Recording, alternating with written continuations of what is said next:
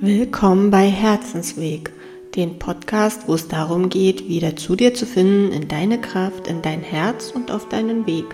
Hier erzähle ich euch von meinen Sichtweisen, von meinen Ideen. Was ihr daraus macht, liegt in eurer Hand. Viel Spaß!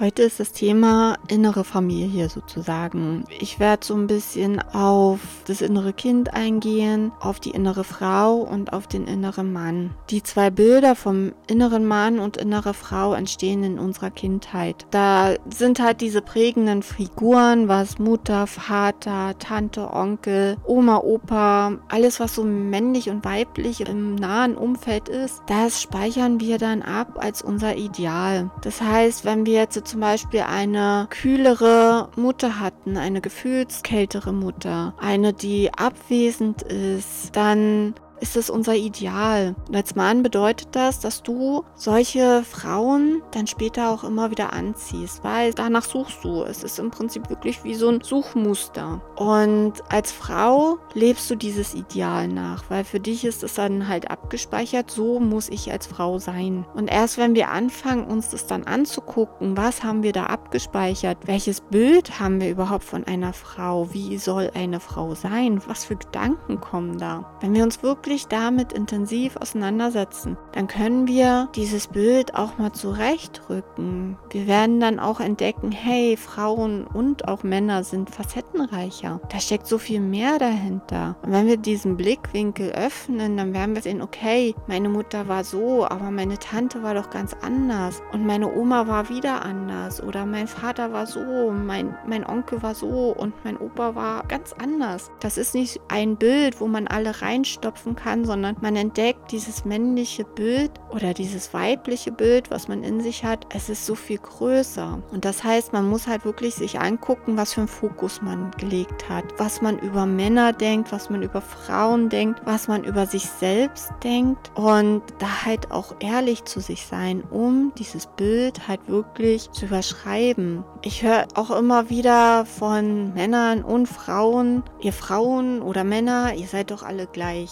Ja, ihr zieht halt immer diese Sorte Männer oder Frauen an, die halt eurem Bild entsprechen, also eurer inneren Frau oder eurem inneren Mann. Und andererseits ist es halt auch so, diese innere Frau und dieser innere Mann, das wirkt ja in euch. Es ist ja nicht nur dieses Bild, was wir im Außen von Männern und Frauen haben, sondern das ist, wenn wir wieder auf das Beispiel eingehen, eine kältere Frau als Ideal abgespeichert haben. Dann sind wir auch gefühlskälter. Wir wir werden uns nicht so fallen lassen, wir vertrauen nicht so und das entspricht dann deiner inneren Frau. Die innere Frau ist dann gefühlskalt und genauso ist es halt bei einem inneren Mann. Wenn wir einen inneren Mann haben, der aggressiv ist, dann sind wir vielleicht dann doch ganz schnell in der Wut. Oder ein abwesender Mann. Das heißt, dass du innerlich auch immer wieder so dich alleine gelassen fühlst, dass du das Gefühl hast, ich schaff das nicht. Ich habe diese Stärke nicht, weil dein innerer Mann ja auch abwesend ist. Und das Männliche steht halt für Stärke. Und wenn du dich oft schwach fühlst, keinen Mut hast und ängstlich bist, dann ist dein innerer Mann abwesend. So wie es in deiner Kindheit, wie du es schon so erlebt hast und du das als Ideal abgespeichert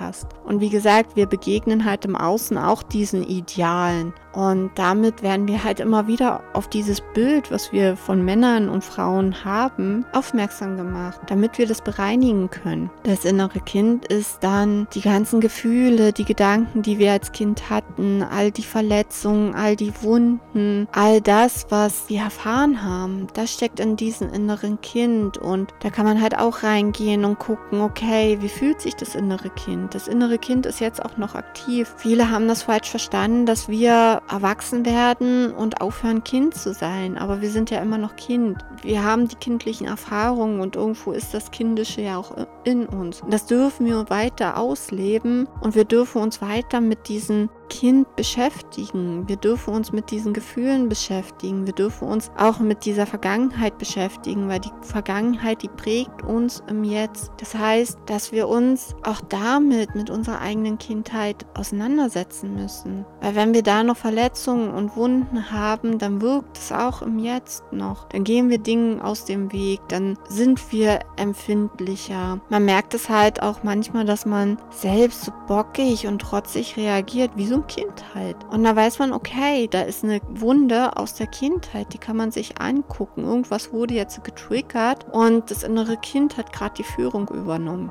Und so ist es halt auch im Außen. Das sehe ich auch oft, dass manche so richtig bockig und trotzig werden, so richtige kindliche Reaktionen zeigen, wo man dann merkt, hey, derjenige hat noch kindliche Wunden.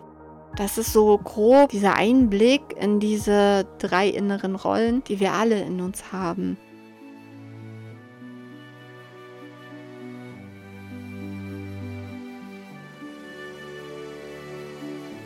Ich hoffe, euch hat diese Ausgabe gefallen und ihr schaut das nächste Mal auch wieder rein.